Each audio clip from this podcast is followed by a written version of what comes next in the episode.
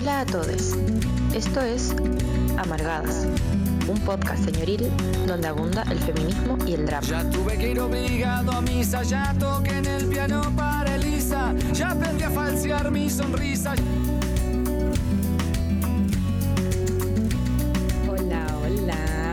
¿Qué tal? Bienvenidas, bienvenidas, bienvenidos Ya a, no ir mentira, a este miércoles de ¿Cómo qué es tan confusa esta entrada siempre? Llevamos Siempre, mira, yo es como es bajada de la bola y no lo logramos.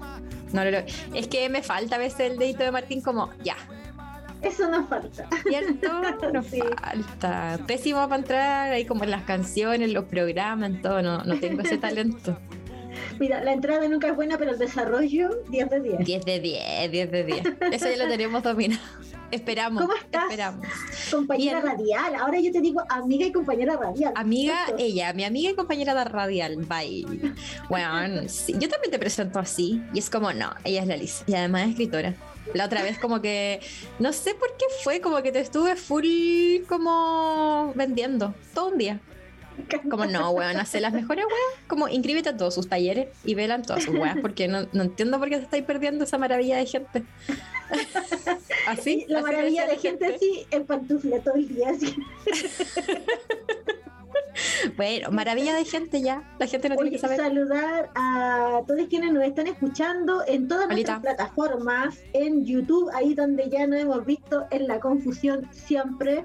eh, Siempre. y a través también de la señal online en holisticaradio.cl y por supuesto besitos al Futuro. Porque me Por encanta el supuesto. futuro. Vivo allá. Espérenme me allá. gusta el futuro porque todavía no pasa entonces todavía no lo vivo No lo vivo. A mí me gusta y me disgusta porque ansiedades. Soy una persona de las ansiedades. Muy Yo que vive en el futuro. todo lo que todavía no vivo y no padezco me gusta bien bien Yo empiezo a padecer antes. Esa es mi iguala. Como me gusta y me asusta el futuro.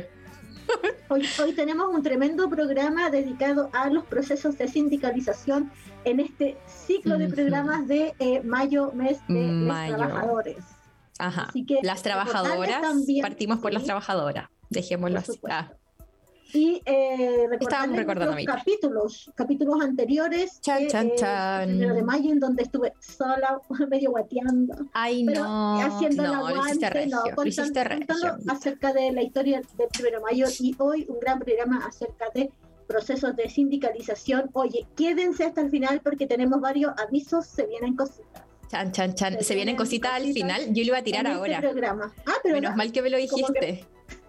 Ah, iba a empezar así, bueno, yo no estuve el primero porque ah, sucedieron ciertas cositas. Ah, no, ¿les contamos al tiro? ¿O que se queden hasta el final? Mejor. No, que ya. se queden hasta el final. Que se queden hasta el Pero final. Antes de, antes de comenzar, una información muy importante para Ujú. nosotros como Holística es que vayan a patreon.com slash holística radio y eh, formen parte de nuestra comunidad apoyando el crecimiento radial y el fortalecimiento de nuestro medio independiente eh, y disidente. Necesario. que Mira, acá no te tenemos patrón. ahí. Exacto. Patrón sí, patrón no. Así que saludar a todos los patrons que nos, que nos han apañado durante este tiempo y por supuesto Les queremos. holística. Oye, eh, Corazoncitos para ustedes. Sí, oye, yo quería decir algo antes. Que nos manden audios, po. Ah, me quedé pegada, Ah, como claro. que se cae. Al más 569-7511-1852. Acuérdense que hoy día vamos a estar hablando de los procesos de sindicalización. ¿Estás sindicalizada? ¿Sabes lo que es un sindicato? ¿Conocís la historia de los sindicatos? ¿Por qué no estás sindicalizado si es que no lo has hecho? Todo nos mandáis al audio. O nos escriben en el YouTube, pero mejor mándanos el audio. Claro. ¿Te parece? Bueno, quedamos en eso. al más 5 más 569-7511-852. se despierta pesado hoy día. Como quería hacerlo o no quería hacerlo. Bye. Ya, oye, eh, ¿qué, ¿en qué está como el movimiento sindicalista hoy? Hay muchas cosas, muchas cosas pasando. Yo creo que cosas importantes que han pasado y no quiero ser la aburrida acá, pero creo que sí estamos dentro de una inflexión donde las cosas que pasen en la convención constituyente importan. porque se está construyendo este borrador y igual a mi parecer como que es la pauta de lo que va a pasar si es que sale a prueba en el plebiscito de salida. Que yo siento que va a ser mucho mejor a lo que tenemos, digámoslo. Es que la caquita que tenemos, como todo mejor que una caquita. Y sí, mira, no digamos que es bueno, pero un poquito mejor. Eh, y a mediados de abril se aprobó el artículo quinto que reconoce hartas cosas que en el 79 en eh, un plan, entre comillas, sindical que fue hecho por José Piñera, eh, se cayeron al final. reconoce este artículo la libertad sindical en el área pública, que está como que este movimiento está bastante fuerte, y también en el área privada que ahí sí hay poca sindicalización, como que es muy baja la tasa. Y también establece que ha sido como toda una controversia, estaba leyendo, no sé por qué me hice este flagelo, como el diario financiero. Y toda la gente era como, pero ¿cómo pueden hacer esto? Porque las empresas se van a ir y como la economía se va a morir. Muy en el acabose. Pero dice eh, este artículo, esta parte del artículo del borrador, que los trabajadores tienen derecho a participar en las decisiones de las empresas y que la legislación va a ser la que decida en qué forma, cómo y hasta qué punto. Em, me parece que por lo menos como una base sí es un, un paradigma, una voluntad o una visión importante para el movimiento sindical. ¿Qué pensáis? Sí, eh, yo creo que hay que estar siempre observando lo que está ocurriendo en la Convención Constitucional y sobre el, plan laboral de eh, José Piñera hecho en dictadura. Eh, importante decir que restringe el derecho a huelga, la negociación colectiva a nivel centralizada o por em, sector. Y esta no cambió con la reforma, la última reforma hecha en los gobiernos de los años 2015 y 2016 eh, entonces los sindicatos no tienen, eh, no existen eh, instancias formales en donde los sindicatos puedan tener una voz de peso sobre la regulación de salario y condiciones de trabajo, que es como que, las luchas que se han llevado adelante a partir de, bueno, a partir del 91, en donde se vio eh, que tiene el, más alto índice a nivel de afiliación a sindicatos, con un 18,2%, ¿cachai? Eh, ahora igual ha habido un incremento sostenido, eh, la confianza y la afiliación de sindicatos, pero su punto más álgido, y me parece interesante pensar que es en el año 91, Caleta. proceso de la no, es que me parece interesante que sea como post dictadura, o sea, no post dictadura, sino que en el, periodo de transición de la dictadura, en donde surge la urgencia, ¿no? Eh, además de todas las demandas de derechos humanos, sino también eh, la organización Exactamente. que está impulsada por trabajadores. Es que, claro, tal parece que no, no está, y, y por lo que pudimos revisar, no está tan como desarmada de otros movimientos sociales, como que igual responde a procesos que son como coyunturales. Y sí decir que los datos que yo encontré, los últimos como de sindicalización, eran muy chafa porque dicen como son del 2019 en base a una encuesta del 2018 que se hizo pésimo y desde ahí como que nos ha hecho claro. Y que además Pero, hizo la dirección del trabajo, ¿cachai? Claro, que digamos como quiénes son. Eh, pero igual llama la atención que dentro de los últimos años, desde el 99-2000, se ha aumentado eh, la sindicalización como dentro de las empresas e incluso en el 2019 cuestionando por supuesto como este, esta tasa que, que nos mostraba, eh, tal parece que llega más o menos al 20%, o sea, más o menos igual o un poquito mayor a esto, a esto del 90, también entendiéndolo como procesos de inflexión, a mi parecer, como históricos y sociales, pues como donde parece que sí se, se pone en la palestra la necesidad de derechos sociales y de derechos, por supuesto, que también laborales. En, un artículo de CIPER que estuvimos leyendo, lo que me, lo que me parece interesante de eh, poner sobre la mesa aquí en la discusión e invitarles también a participar sus opiniones al más 569-75111852, es que estos procesos de eh, alza de afiliación a sindicatos eh, están insertados en contextos de movilización social. Y dice que eh, luego, después de las movilizaciones estudiantiles en 2011, entre los años 2011 y 2015, hubo un sostenido incremento de afiliación, de afiliación. Afiliación a sindicatos, y yo quería recordar algunos hitos que tenían que ver con. Eh, son súper importantes. Son súper importantes en las movilizaciones que estaban eh, ocurriendo. Bueno, eh, partiendo por la movilización estudiantil del 2011, pero también en el, Mayo Chilote, por ejemplo, tuvo gran relevancia para movilizar los sectores portuarios. Eh, también están, por ejemplo, eh, el, el, alza del pasaje del metro y las evasiones y cómo el pasaje del metro eh, afectaba, ¿no? Afectaba directamente el bolsillo de las dos y les trabajadores en Santiago particularmente. También está, por ejemplo, la lucha de Caimanes contra la minera Los Pelambres en Salamanca, también. que tenía que ver con las condiciones socioambientales de esos sectores, eh, también, eso en 2015, 2016, pero partió en 2011, y eh, la lucha importantísima, la lucha de Freirina contra la chenchera en AgroSuper, que también estuvieron eh, caldeando todo este ambiente social, en donde se surgían nuevas organizaciones y que crece ¿no? la necesidad de los trabajadores, las trabajadoras y los trabajadores de organizarse y luchar por ah, mejores condiciones de vida, esto en el año 2012 hasta el 2014. Claro, que igual escaleta como sostener una lucha.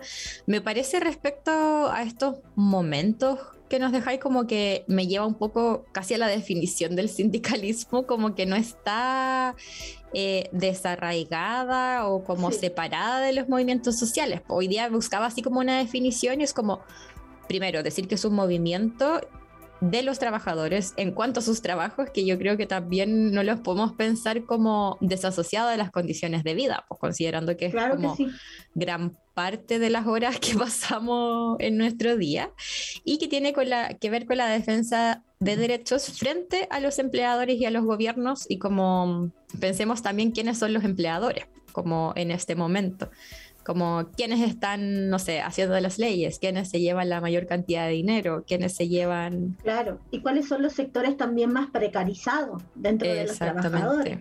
Eh, tenemos también, por ejemplo, los trabajos relacionados con los cuidados, ¿no? Tenemos también el trabajo del el área de, las, de, del, de la subcontratación, eh, el boletariado, ¿no? Son sectores más golpeados eh, en cuanto a condiciones laborales estábamos haciendo como este periodo de en donde como acompañado de movilizaciones sociales o socioambientales, por supuesto, claro. Eh, porque las condiciones socioambientales, o sea, ambientales generan condiciones sociales. Exacto. es tan importante mencionarla. Eh, quería recordar, ¿no? Que en el año de en, en, en, este incremento sustancial y sostenido de la actividad sindical, Luego de los años 2006-2007 estuvieron marcados por huelgas lideradas por trabajadores subcontratados y del sector eh, primario, esto quiere decir como de la actividad primaria de Chile, como eh, y en estos mismos años 2006-2007 fueron años álgidos de movilización estudiantil. También, como, estas luchas se van intercalando, no y van agitando otros espacios, pero eh, en este contexto quería recordar el asesinato del trabajador forestal subcontratado Rodrigo Cisterna por condiciones laborales, eh, ganaba 64 lucas. Ah, como qué vergüenza. O sea, por los jefes, por esos empresarios. Sí. Que se atreven eh, a pagar eso. Sí. Fue abatido a tiro por la policía afuera de la planta celulosa Orcones, eh, propiedad de Anacleto Angelini, el 3 de mayo de 2007. Angelini. Me llamaba mucho la atención porque con este, porque fue noticia como en varios lugares el tema de la convención, que se había aprobado que los trabajadores a través de los sindicatos, los y las trabajadoras a través de los sindicatos, tuvieran poder de decisión en las empresas. Y una de las principales como opiniones que me encontré era de Sarko, creo que se llama Luxic. y era así como, bueno, esto no puede ser porque va a quedar la zorra, va a quedar la cagada, como nosotros como empresarios estamos asumiendo los riesgos de tener un negocio, ¿cómo los trabajadores van a decidir esa, yo creo que sin asumir el riesgo? la gran mentira. La gran mentira. Oye, quiero pasar a leer algunos comentarios aquí en el YouTube. Déjennos sus comentarios también en YouTube o por mensajes de audio.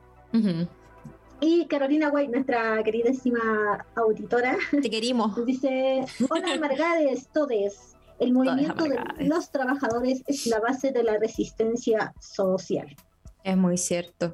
Me llama mucho la atención y algo que me hace pensar como eh, lo que estaba ahí mencionando, que tienen que ver justamente con periodos de movilizaciones sociales, el alza de la sindicalización, es que, bueno, en estudios de la Dirección del Trabajo, con todo lo cuestionable que puede ser esto, eh, decía que hoy, eh, claro, como 20% más o menos estaba la tasa de sindicalización, 6% de las empresas tienen sindicatos, que me parece muy poco, 6%, bueno, 6%. Nada. No es nada. Em, y eh, cuando se le consultaba a las y los trabajadores por qué no había un sindicato, o sea, primero, cuando se les consultaba a las empresas por qué no había sindicato, la mayoría decía por desinterés de los trabajadores. Así como, mm, bueno. Luego se les iba a preguntar a las y los trabajadores y la principal razón era el temor a desvinculaciones, a acoso laboral, a hostigamiento, ¿cachai? Entonces me hace mucho sentido que en momentos de movilización social como que ese temor, por supuesto yo me imagino que está y existe, porque claro, como quien quiere perder la pega también en un momento como complejo. Claro. Eh, pero sí hay como mucho más un sentido de, eh, movilización, de lucha, es como darte un poco cuenta de que no te puedes... Es esperanzador. ¿no? Y, es esperanzador, o sea, hay más, podemos... una vez en una conversación eh, con un compañero al que le mando salud, eh, que estaba, era parte de las luchas de Freirina, ah, decía que la gente que su compañera trabajaba en el COSAM de Freirina eh, y que previo a, al, auge de la movilización contra la trinchera eh, había crecido enormemente, ¿no? Enormemente las consultas por salud mental y en los periodos de movilización con lo esperanzador que puede llegar a ser sacar, o sea, y lograr, y finalmente sacaron, ¿no? La, la chanchera de ahí eh, tuvieron, que, tuvieron que trasladarla. Eh, disminuyeron las consultas de salud mental, lo que, eh, lo que el análisis que hacían era que la movilización esperanzaba a la gente, esperanzaba a la gente. Claro, es que, es que tal parece em, que, claro, yo creo que todos, o no sé si todos lo tenemos muy claro, pero como el juego del capitalismo o del neoliberalismo pensando como en, la bajada A o la administración D, eh, en cada uno es como individualizar ese malestar. Sí. Como, como, ¿por qué estáis mal si te pagan un moco y tenéis que trasladarte caleta y como, como no entiendo por qué? ¿Cachai? Como llevarlo hacia adentro y la movilización social y yo creo que también la colectivización de esos malestares que hoy día estamos hablando como desde lo laboral, sí, yo creo que puede ayudar bastante en eso. Como decir, bueno, estamos todos en la misma, como estas condiciones laborales donde me pagan 60 lucas por una jornada completa, no pueden ser, como que no es, no es digno. Claro. Aquí Carolina White dice, aquí, eh, imagino que eh, en el país donde está residiendo, se están organizando. juntos.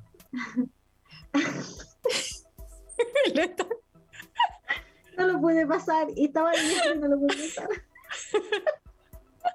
Es que no quiero decirle el nombre real. ok. Dice, eh, aquí se están organizando los trabajadores de Amazon, Starbucks y de las tiendas Apple. Es bacán ver el movimiento tomando fuerza en esas empresas gigantes han luchado mucho en contra de una cantidad de intimidación tremenda, sí. Sí, po. Sí, pues la, la, la, persecución, por ejemplo, también aquí hubo cuando se empezó a instalar Walmart, ¿no? Hubo una gran resistencia por parte de, eh, en ese entonces, trabajadores de líder, de, de, que se pudiera instalar Walmart con un historial terrible de persecución laboral, de prácticas antilaborales, antisindicales, específicamente antisindicales. Como reconocidas como antisindicales. Como, qué horrible.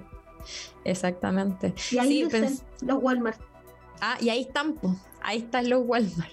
Yo no sé cómo estará el estado de, de, los y las trabajadores como en eso, porque en general yo siento que el retail igual es uno de los sectores donde es como bien complejo, como bien complejo sindicalizado. Exactamente, exactamente. Que ese otro tema que también podemos tocar. Pensaba mucho en lo que decía la Carolina White eh, sobre lo que tú contabas la otra vez del sindicato de Amazon, que Sí. Elon Musk eh, dijo como, Sí. bueno, gracias a mis trabajadores yo fui a la luna, no sé dónde fue, el- al espacio. Sí, Y sus trabajadores fue como, bueno, nosotros por, lo- por mientras nos sindicalizamos, bye. sí. Danos mejores condiciones. Sí. Lo encontré bueno, maravilloso. Maravilloso. Otro dato que también tiene relación con lo que dice la Carolina es que en esta misma encuesta de la Dirección del Trabajo, ya lo voy a decir como 10 veces, desconfiamos, pero es los datos que hay, decía también que entre más grande es la empresa, la- hay más probabilidades, o sea, hay más sindicatos. Como, por ejemplo, en empresas de 50 trabajadores o menos, generalmente es muy raro encontrar un sindicato. Claro. Y pensaba también como en esto que suelen hacer como los picos que hacen empresas, que es como, ¿para qué te sindicalizáis si aquí todos somos familia? Tú tranqui. Uy, ese, Sí, ese- ¿o no? ese montón de eh, lugares comunes que tienen Bueno. eh, los empleadores para estar eh, para estar vendiendo así ese, ese como eh, cuando te invitan amigos a trabajar o, o estas pymes, ¿cachai? Claro, Que se sostienen en pagar sueldos miserables, po, ¿cachai? Y decía, a ver, ¿cómo yo con mi pyme no eh, quiebra mi pyme? Bueno, entonces tu empresa no es sostenible. No tiene sentido, existir, po. Claro, O sea, no debería existir tu pyme si se está sosteniendo solamente en pagar menos del sueldo mínimo. claro. ¿cachai? O sea, si tu pyme se sostiene en base a que le pagáis a dos personas que están haciendo todo el trabajo, Ujú. Que están 200 lucas, explotadísimas. están también- sumamente explotadas, Exactamente. desvalorizada, sin seguridad social, y olvídate de pago de cotizaciones, ¿cachai? con Claro. unos contratos que no aseguran nada, eh, definitivamente tu empresa no funciona y no debería existir, pues no es tu gran No, po. idea, ¿no? ¿Cachai? Solo te estáis enriqueciendo, porque seguramente si tenéis para poner una pyme, porque tenéis platita, Platita, Dani. Platita tenéis. ¿cachai? Mira, platita vieja. Ahí alguien puso el capital. ahí- ahí. Tu papá, seguramente. Pero platita vieja. platita mía, exacto. ¿Cachai? No, no, es, no es sostenible tu empresa nomás. Claro, po. Yo siento que esa volada es como muy. No sé. No entender como en qué lugar estáis. Como respecto, así como, filo, sí o sí tengo que hacer una empresa porque me va a ir bien. Muy de cuico, muy de cuico, digámoslo. Oye, tenemos más Como querer ser el jefecito. Sí. Ya, ¿lo leo? Dice- Dale. Dale, dale. La Cata. Cata, te queremos mucho. Me encanta. Nos dice, concuerdo que los sindicatos permiten colectivar el malestar en relación a nuestras condiciones de vida. Es verdad. Vita, o no sé, bueno, voy a hablar sin género, porque no sé cuál es su género. Mi E es así. ¿Qué es E? Ah, ya, Empresa. empresa. Yo así como, eh, dicen que somos familia y mi familia es mi mamita. A lo más. Algunos conocidos y gente con la que me llevo real bien. Pero familia, ¿de a dónde? Jamás. Yo sé. Me encanta mm, una publicación que la otra vez creo que subí, que es como, bueno, tu jefe evidentemente que no te quiere. es obviamente el Claro. jefe que no te A quiere tu jefe y no le importas. a tu jefe no le importas. Y siento que es muy bueno y muy importante manejar así la vida. ¿Leo el otro? Sí, Ya, la Carolina White dice, exacto, si tu empresa no puede pagar un sueldo decente que le permita al trabajador costear tu propio producto, no tenéis un negocio viable. Bye. exactamente. Esto- Sí, esto- po. y sobre todo en, esto, en estos cuicos como que, que tienen estas pymes, ¿cachai? Que son el sector también donde más se precariza a los trabajadores, ¿no? Exactamente. A- además de la tercerización en estas empresas grandes que subcontratan. Como que este otro sector que tipos, no sé, Rappi, ¿cachai? Que apelan a la autoexplotación para hacerte tu propio sueldo eh, y que venden la idea de como yo soy un emprendedor, ¿cachai? Sé tu propio Eh, jefe. Soy un, no sé, un poco menos que soy un genio de las finanzas porque tengo esta mini pyme vendiendo, no sé, ¿cachai? Ropa reciclada, que tengo a trabajadores pagándole una cagada, Ujú. ¿cachai? Y gente que acepta porque obviamente no, no hay para más. Claro, o sea, igual estamos como, yo siento que en medio de una crisis, como un En punto de inflexión. Eh, y obvio, pues como que vaya a tomar la pega que podáis, po, Sí, po, que porque se pueda. que que Pero claro, en esos lugares, y, y no es como por vilipendiar acá las pymes que realmente funcionan y que tienen como, no estamos en contra de las pymes, gente, por favor, no.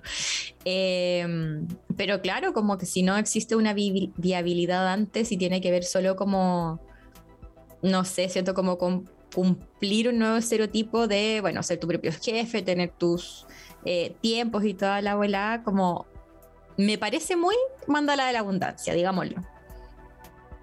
Como que es como, bueno, pudiste generar tu sueño de la pyme, pero eh, en base como a las malas condiciones de vida de otras personas. Como que Exactamente. dudo que gran diferencia hay si es que tu pyme no tiene como una sostenibilidad para todas las personas. Exactamente. Exacta, exactamente. Oye, em, te propongo aquí, te propongo ahora que hablemos un poquito de la historia sindical, que yo creo que también Claro nos que sí. habla mucho de la historia de los movimientos sociales también, po. y que Sí. los sindicatos eh, en ciertos periodos históricos, dictadura, eh, tuvieron como el manso aguante.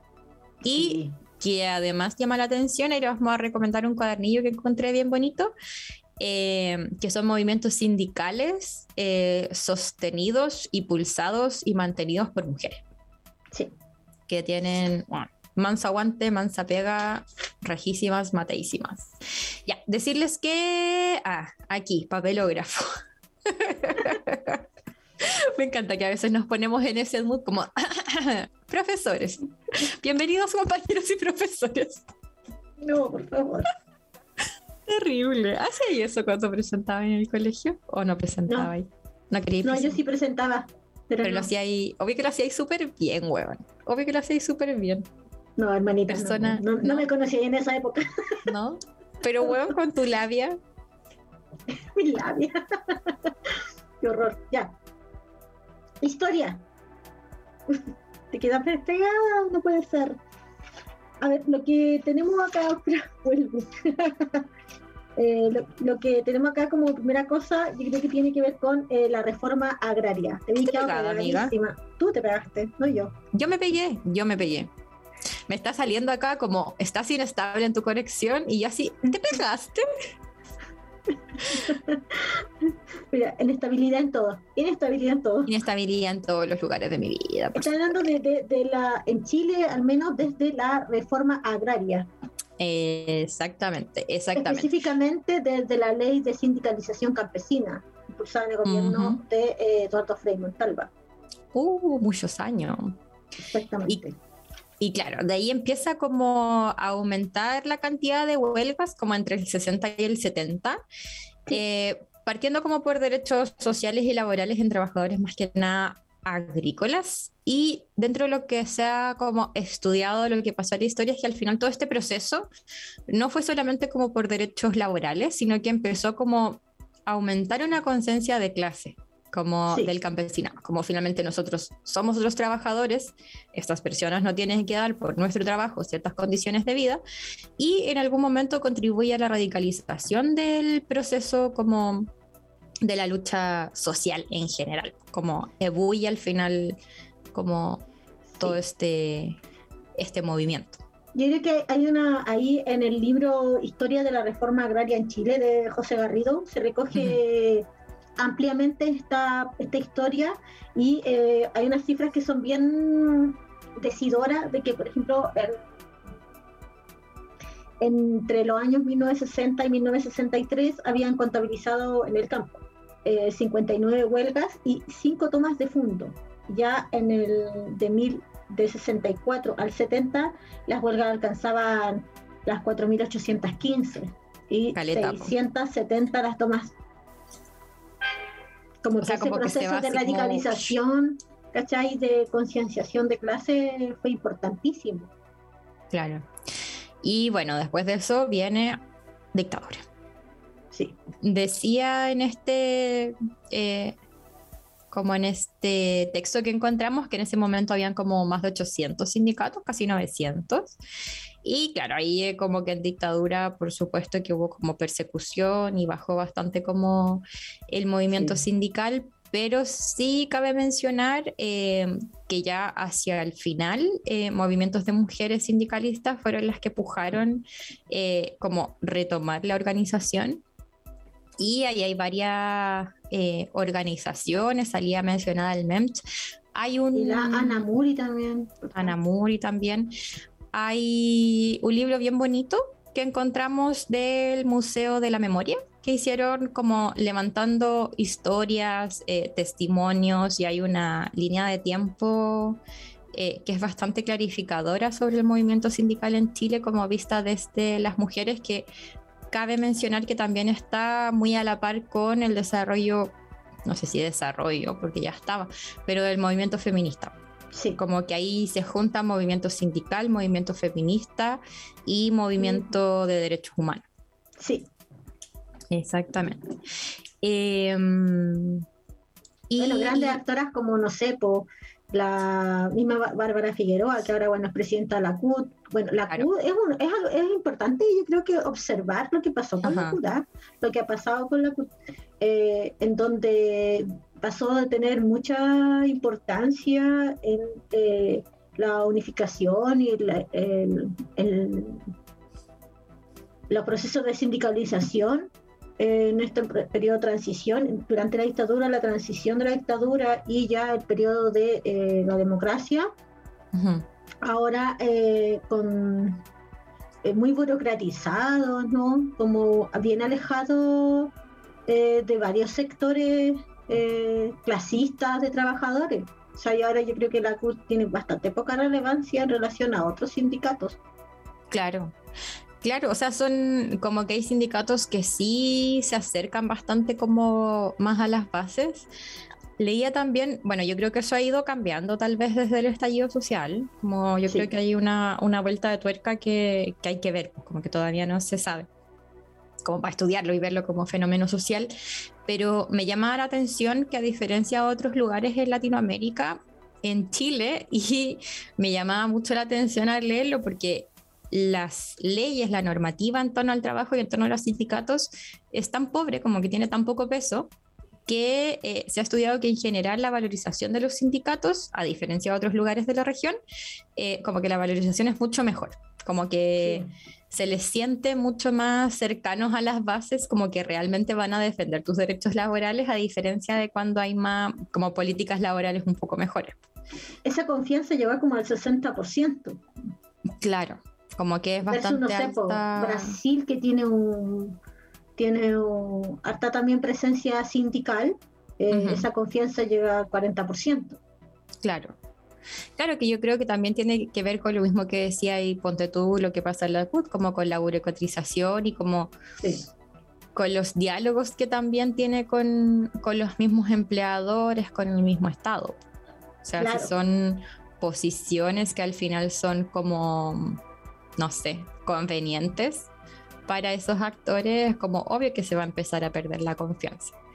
Yo creo que también es interesante pensar que eh, en, el, en la medida ¿no? que existe harta confianza en Chile, al menos en los sindicatos, eh, ha habido un detrimento en la confianza de otros actores, como el sector político, el mismo empresariado, el, mismo, los mismos gobiernos ya no gozan de ninguna credibilidad. Yo creo que, y ahí se perdió completamente la, el, hay una crisis de legitimidad del poder. Hoy quiero leer unos comentarios que nos deja Sebastián acá en el chat de Amargadas en YouTube. Oye, gracias por la enorme participación.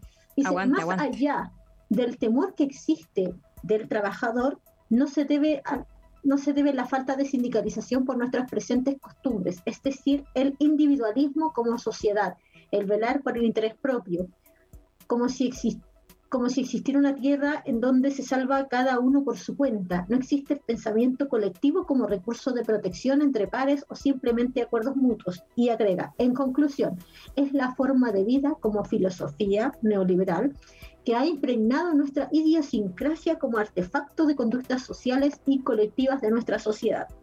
Estando de acuerdo con que el modelo relacional que impone el capitalismo eh, que tenemos a través de su exactamente, está súper introyectado, eh, instalando fuertemente la lógica, por ejemplo, del enemigo de vecino, la desconfianza, eh, etcétera. También siento que eh, a partir del estallido social, igual eso se remueve un poco. Claro. Se removió un poco. Como que se desenquista tal vez, es como, oh, Ahora yo siento que igual hay un reflujo del estallido social que dio, que fue muy poco conducente. Yo creo que eso también hay que como pensarlo a través de las organizaciones sociales. Claro, claro. O sea, igual como que yo siento que en este último periodo como que se reinstala un poco este temor del que hablábamos al inicio. Como fue un proceso, momento, no sé cómo mencionarlo, como de, de ebullición y donde yo creo que todos empezamos a confiar mucho más en los movimientos sociales como una opción de, de cambio o de mejora de las condiciones sociales y laborales.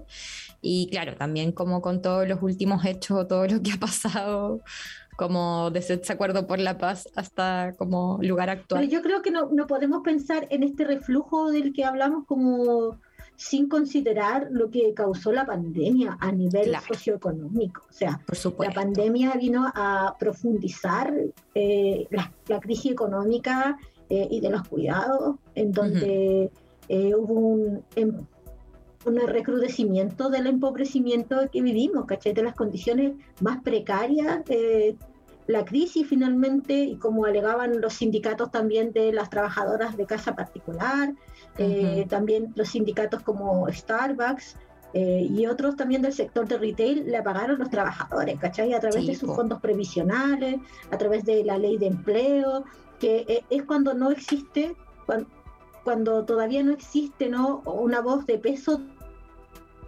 de políticas, ¿cachai? Es que se hacen estas leyes que finalmente precarizan todavía más a los trabajadores, ¿cachai? Y benefician todavía más porque existe una afiliación eh, bien fuerte entre los organismos del Estado y el empresariado, ¿cachai? Claro. O sea, al final, como desde la base de los movimientos sindicales, es como, no sé si decirlo, contra esos dos actores, pero sí, contra esos dos actores, como con quienes debemos defender, o sea, como contra quienes debemos defender nuestros derechos laborales. Claro. Hoy día estaba pensando y que Brigio, cómo actúa la memoria. No sé si te acordáis como que en pandemia, o si te estaba refiriendo a eso, como esta desvinculación que se hacía, que no era un despido, que era como un, un lugar medio extraño. La ley de protección del empleo. Ley de protección del empleo, bueno. claro, que vino a, eh, vino a dejar en, más en una situación mucho más precaria a los trabajadores, sobre todo, bueno, subcontratados, honorarios, de trabajos informales particularmente. Exactamente. Eh, que son el gran porcentaje de trabajadores también. Sí, po como qué es lo que está sucediendo hoy por hoy. Em, también quería mencionar dentro de esa, de esa lucha sindical em, el sindicato de trabajadoras de casa particular, que yo creo que sí tiene como una historicidad como muy relevante, muy importante. Perdón, no lo puedo. Sí, absolutamente.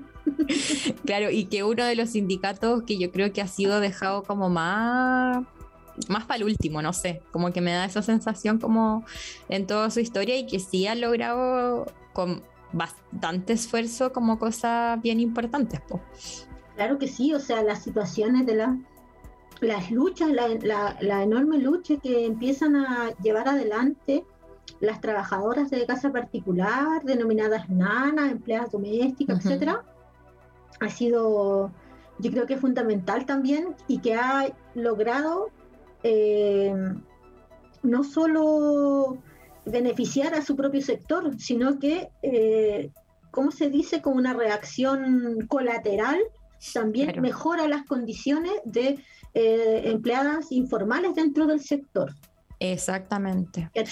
Yo creo que hay, hay recomendar un poco eh, el libro que escribe la dirigente sindical histórica, dirigente sindical de las trabajadoras de casa particular, Ruth Olate, que ojalá algún día tenerla aquí, no sé, en algún bueno, sería maravilloso. Sería genial. Eh, ella escribió un libro acerca de, eso, de todo ese proceso que significó y cómo también puso en la, en la discusión pública, ¿no? Eh, las condiciones en las que se realizan una labor súper invisibilizada y, desvalorada, que son los trabajos de cuidado. A partir de lo que podemos hacer un análisis de los cuidados con los procesos de sindicalización a partir de la historia del movimiento de trabajadoras de casa particular. Súper interesante. Sí, pues súper importante. O sea, como que al final también nos habla de esto que hemos que estuvimos hablando el mes pasado, que es el trabajo de cuidado, la tercerización de ellos, cómo nos insertamos ahí em, y como brígido, como las problemáticas y, las leyes que se levantaron como a través de, de su lucha. Hoy día revisada, por ejemplo, recién en el 2014, luego de caleta de años, como que el sindicato está desde el 45, 47 me parece. En el 2014 se creó una ley como que norma el trabajo de las trabajadoras de casa particular. Sí, pues. Eh, con bueno, que son a mi parecer, bastante obvias, o mm, no sé si decirle mínimas, pero es como normar un horario de trabajo. Claro. Eh, Sobre todo pensando en las trabajadoras de puerta de casa particular que trabajan con régimen de puerta adentro, ¿cachai? Sí, po. Y que ponte tú ahora en pandemia, había muchas que las obligaban como a quedarse puertas adentro, siendo que su contrato no era así, o que las bueno, desvincularon sin hicieron, motivo. Claro, virales eran los videos donde estas personas ricas como de que son influencers, eh, lucían en sus casas con las trabajadoras de particular en, la cuarentena, en, los empleos. Y si no lo cumplían en los empleos, eran despedidas. Exactamente.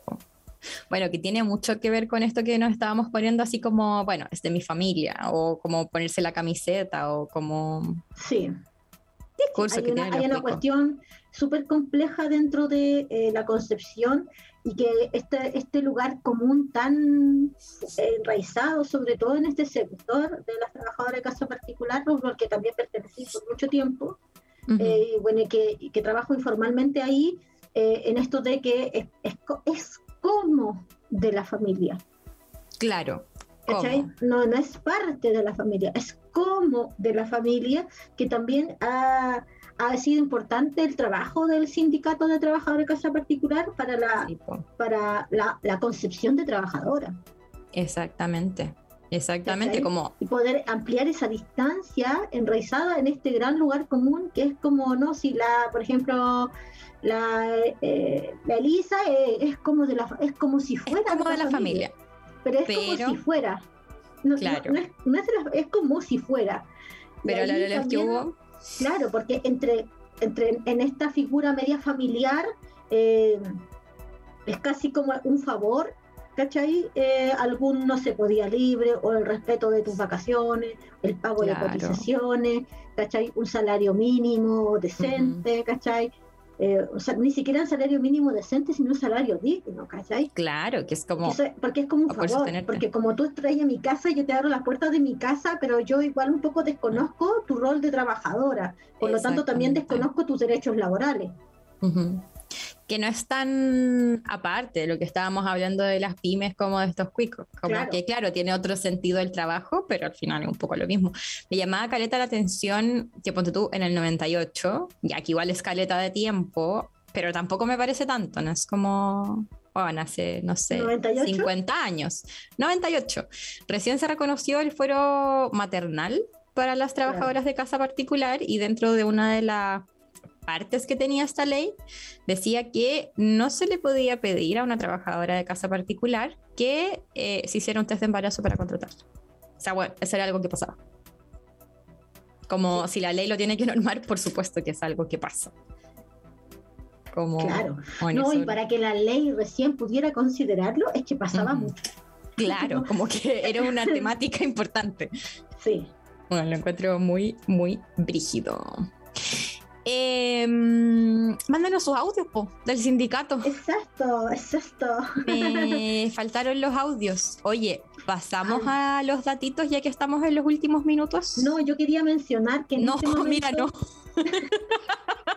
no, no quiero dejar pasar varias cosas dale, que, dale. que, yo creo que son importantes de recordar vamos, dentro de toda esta procesos de sindicalización y de luchas por, por mejoras de condiciones laborales, yo creo que Chile tiene una historia reciente marcada por el asesinato de trabajadores subcontratados y por eso también esto tiene mucha relación con lo último que quiero mencionar, que tiene que ver con los trabajadores asesinados Juan Pablo Jiménez en el año 2013, él era presidente del sindicato número uno de AZ, que era una empresa tercerizada, de eh, una compañía tercerizada de la empresa en ese entonces Chilectra. Él fue asesinado en su lugar de trabajo, de producto de un disparo directo a la cabeza, y eh, por este crimen que realmente en, un juicio o en, que dejó muchas dudas fue eh, fue responsabilizado un joven menor de edad de 17 años. Y nunca quedó bien claro realmente las condiciones en las que se produjo su asesinato. Otro también importante que fue en el año 2015, el trabajador también subcontratado minero Nelson Quichillao en El Salvador, Atacama, eh, fue asesinado por carabineros también en medio de una protesta eh, de trabajadores subcontratados del sector minero. Menciono esto porque en este momento hay una movilización que lleva más de una semana de trabajadores subcontratados de ENAP, en donde están reclamando cosas como súper eh, super básicas, ¿no? están, dice Carlos Contreras, el dirigente de eh, FENATRASUB, que es la Federación Nacional de Trabajadores Subcontratados, que explicó sobre la urgencia de regular el, el de reconocer el acuerdo marco que permanece congelado desde el año 2017 y como... Eh, sí. Dice, queremos destrabarlo porque como cualquier negociación no puede ser indefinida. Es un proceso antilaboral y eso nos ha sometido al mandante. En sus propias palabras, eh, lo que permitiría destrabar este, las cosas que podría mejorar a partir de destrabar este acuerdo marco que permanece indefinido y como congelado desde el año 2017, o sea que no cambian sus condiciones laborales desde el año 2017. Ah, Dice, eh, mejorar los anexos laborales, mejorar la calidad de salud de los trabajadores más viejos, eh, tener cobertura de seguros para mejorar su protección, mejorar beneficios de escolaridad, aguinaldo y vacaciones, eh, y ah, principalmente también acortar la brecha entre trabajadores de planta versus los contratados, ya que esta es muy grande y finalmente agrega que nosotros buscamos eh, acortar esa brecha entre los trabajadores eh, subcontratados y de planta, en donde han permanecido cortando el acceso, pero sin embargo han permitido la entrada y el funcionamiento de operadores de puestos de emergencia, laboratorios, entre otros, por lo que no se habían paralizado la distribución de combustible, sino hasta el viernes pasado, por una decisión de la gerencia, que eh, prefirieron eh, cortar el suministro de combustible en la, eh, en la, planta de San Vicente, que alimenta la región del Biobío, en lugar de sentarse a conversar y establecer una mesa de trabajo con los trabajadores hicieron un acercamiento, el ENAC, con los trabajadores subcontratados movilizados y eh, de palabra, ¿no? sin ningún instrumento formal que pueda asegurar que vaya a ocurrir, le ofrecieron iniciar una mesa eventualmente en agosto. Caleta de tiempo, caleta de tiempo. Y, no, y sin ningún instrumento que puedan formalizar que eso va a ocurrir efectivamente. Exactamente. Y ahí el, o sea, por lo que yo entiendo, es cuando el lunes eh, se envía una delegada presidencial con los pacos, como reprimiendo como siempre lo hacen, eh, y el gobierno dice como nosotros no podemos permitir el corte del combustible, como si se quiere sentar a trabajar, trabajamos, pero no podemos casi como one. Todo esto con lamentada infraestructura crítica. Exactamente, exactamente. Muy lo que viene haciendo como el gobierno en los últimos en los últimos tiempos. Llama la atención que en el actual gobierno de Boric haya dicho en su campaña así como nosotros no vamos a aprobar ningún aumento de financiamiento a Carabineros en tanto siga permanezca Rosas en ese tiempo general de Carabineros en el gobierno de Sebastián Piñera eh, por eh, las violaciones a los derechos humanos sin embargo llevan dos meses de gobierno y ya se refieren a carabineros como a nuestros carabineros. Nuestros carabineros. Es que son sus carabineros. Exacto. Y que hayan borrado, no sé si viste esa noticia, que borraron como bandejas de correo. Sí. de los últimos seis meses que pidió una de las fiscales para ver cómo el tema de violación a los derechos humanos. De Chato y Extrañamente. otros. eh, Sí. Exactamente. Oye, eh, no quería eh, finalizar con el llamado más allá de la adherencia o eh, la disidencia ante un gobierno. Yo siento que eh, a la base debería primar ¿no? la solidaridad con los trabajadores y trabajadoras. Claro, como O sea, las solidaridad. de precarias condiciones en las que se desenvuelven los trabajadores subcontratados, tercerizados, es terrible, le ha costado la vida a otros trabajadores Ujú. en la lucha eh, por sus mejoras de condiciones laborales y eh, no podemos eh, enseguecer por la adherencia a un gobierno omitir, omitir a los trabajadores. O sea, es que al final, como si no están generando las condiciones para poder hacer esas negociaciones y están de parte, a mi parecer, de los empresarios, como por lo menos en esta situación no podemos enseguecernos por, como bien decía ahí, porque este gobierno sea en teoría de izquierda. Claro, claro. Y yo creo que tiene que ver un poco, primar a los trabajadores, eh, tiene que ver un poco con romper con este cerco de individualización individualista, este, este mandato eh, capitalista de velar por nuestro propio interés, que mencionaba Sebastián en los comentarios. Carolina Bueno dice, Boris lamentablemente nunca tuvo un plan de reforma de carabineros en su programa. Claro, Yo creo que el plan de reforma existe, yo siento que lo que no existe es la fuerza política o la voluntad es política. la de voluntad política. Exactamente. Ujú. Oye, eh, tenemos avisos. Datitos, espacio de datitos. Ya, parto yo con el datito, el Más importante, datito, el datito más importante. Redoble de tambores. Hazme un redoble de tambores. Me encanta.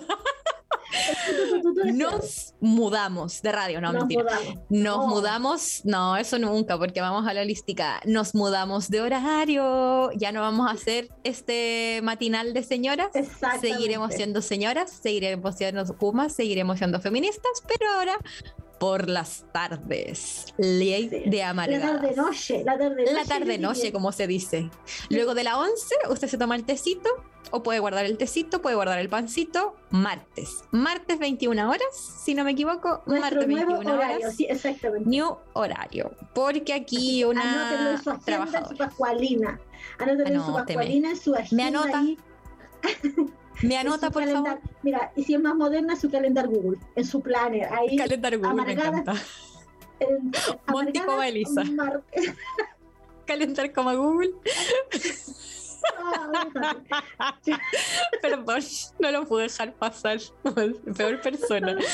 Ya, pero no anota. Martes, 21 horas. ¿Cuándo? Nuevo horario amargada. 21 Espérate, horas. espérate, ¿cuánto era? Ya. ¿Qué día? Martes. Oye, ¿y el otro aviso? Amiga querida. Tenemos un aviso, eh, si lo buscas por ahí lo puedes leer, que aquí yo tengo el teléfono. Por supuesto, por supuesto. Mira, si usted me rellena unos segundos, yo voy atrás Sí. en nuestro chat Oye, eh, maravilloso. acompáñenos durante las noches, eh, ahora noches invernales, puede ser más calurosa y viéndose con nosotras, compartiendo, Sí. pelando, con un horario amargada. Me encanta el amargada nocturna, que eh, si es que no está por ahí, por ahí, por ahí están esos programas desubicados. Uf, desubicados. desubicado. Prometemos, prometemos más contenido, no tanto sí, ubicarnos un poquito. Pero también los podemos desubicar un poco más en la noche, siento yo. Claro que sí. Igual eso sí, me la gusta. noche para eso. para desubicarse. Ya, oye, nos escribe Leonor Lovera. Eh, ella está buscando difusión de una página web que se va a lanzar este. ¿Por qué dice? Ah, se lanzó yo creo 31 de marzo o de mayo. Me pone de marzo, pero yo creo que es de mayo. Amiga tal vez se equivocó. Bueno, su página eh, tiene que ver en un contexto de un proyecto que se llama Cuerpos en Tránsito y habla sobre, la salud trans. Su objetivo es ofrecer un espacio donde sean las propias personas trans y o no binarias quienes conformen un mapa contando sus experiencias en torno al sistema sanitario a lo largo de todo el territorio nacional. Eh, nos dice que es muy importante la difusión, así que ahí vamos a subir si es que nos manda alguna afiche para que estén atentos al lanzamiento de la página Cuerpos en Tránsito sobre salud trans. Eh, y nos dice que esta página eh, espera que, ser- que sirva como una especie de orientación para la comunidad y por lo mismo necesita máxima difusión.